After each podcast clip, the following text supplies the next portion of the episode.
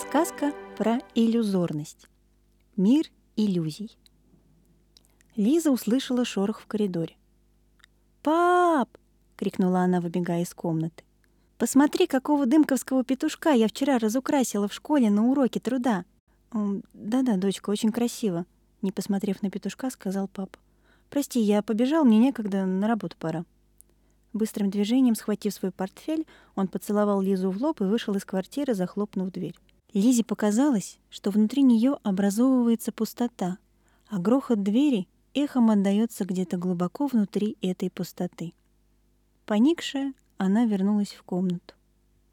Подходя к письменному столу, Лиза увидела фею благодарности, которая ловко влетала в открытое окошко. «Привет, Лиза!» Фея, как всегда, лучилась счастьем и напевала какую-то веселую песенку.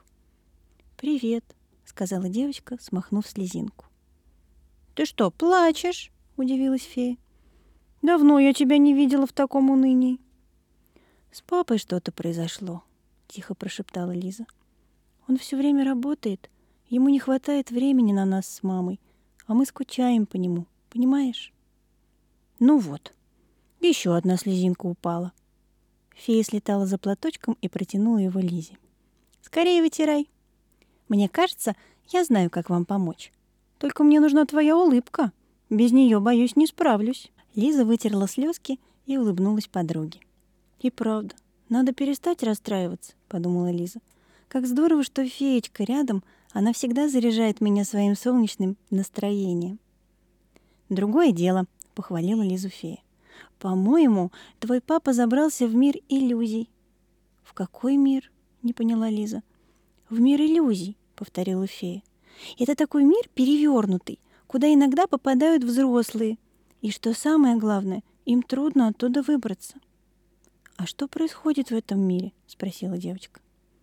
Заходя в мир иллюзий, человеку кажется, что чем больше он будет работать, тем больше богатства и славы ждет его — человек начинает жить только мечтами о будущем.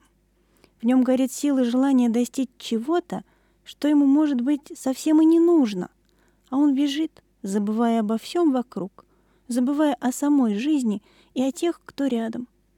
В итоге сеть запутывает человека так, что энергии у него становится все меньше, а раздражение все больше.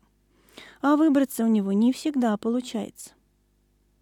«Но ты сказала, что ему можно помочь, ведь правда?» В грустных глазах Лизы горел маленький огонек надежды. «Конечно! Не бывает нерешаемых задач, Лиза. Как ты могла забыть?» И фея хлопнула в ладошки три раза, произнеся магические слова. «Солнце, луч и мира свет — это мой тебе привет. Зеркальце, ты появись, чудо поскорей свершись!» На столе перед девочками оказалось небольшое зеркало на деревянной палочке. «Тебе нужно дать папе посмотреть в него», — сказала фея. «Там он увидит себя настоящего, без той сети мира иллюзий, что окутала его.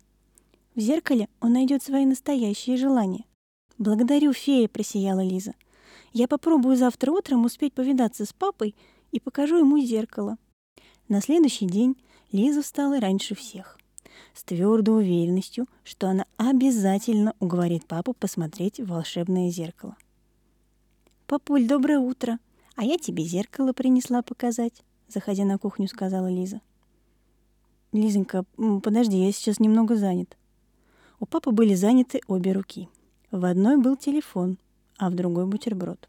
Папа быстро набирал кому-то сообщение, усиленно жуя. Лиза подошла к папе и встала рядом. «Пап, Пожалуйста, посмотри. И девочка протянула папе зеркало. Он оторвал взгляд от телефона и посмотрел на девочку суровым взглядом. Потом перевел глаза на зеркало, и вдруг его лицо изменилось. Из сердитого оно сперва сделалось удивленным, а потом таким мягким и светлым, таким родным, как бывало раньше, когда папа не был еще в мире иллюзий. Он ласково прижал Лизу к себе и сказал «Благодарю». «Ты знаешь, доченька, я все понял», — вздохнул он. «Я все спешил куда-то, я бежал. Надеялся, что чем больше буду работать, тем больше буду зарабатывать, и тем счастливее будете вы с мамой. Но какой это горький обман. Папа покачал головой. Я все время думал о величии тех задач, которые поставил себе сам, но мира не было во мне.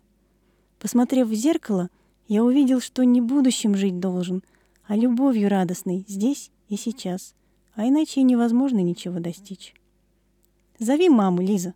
Пойдемте сегодня в парк. Устраиваю себе выходной, улыбнулся папа. Как же я по вам соскучился. Слезинка снова появилась на щеке Лизы, но в этот раз от счастья.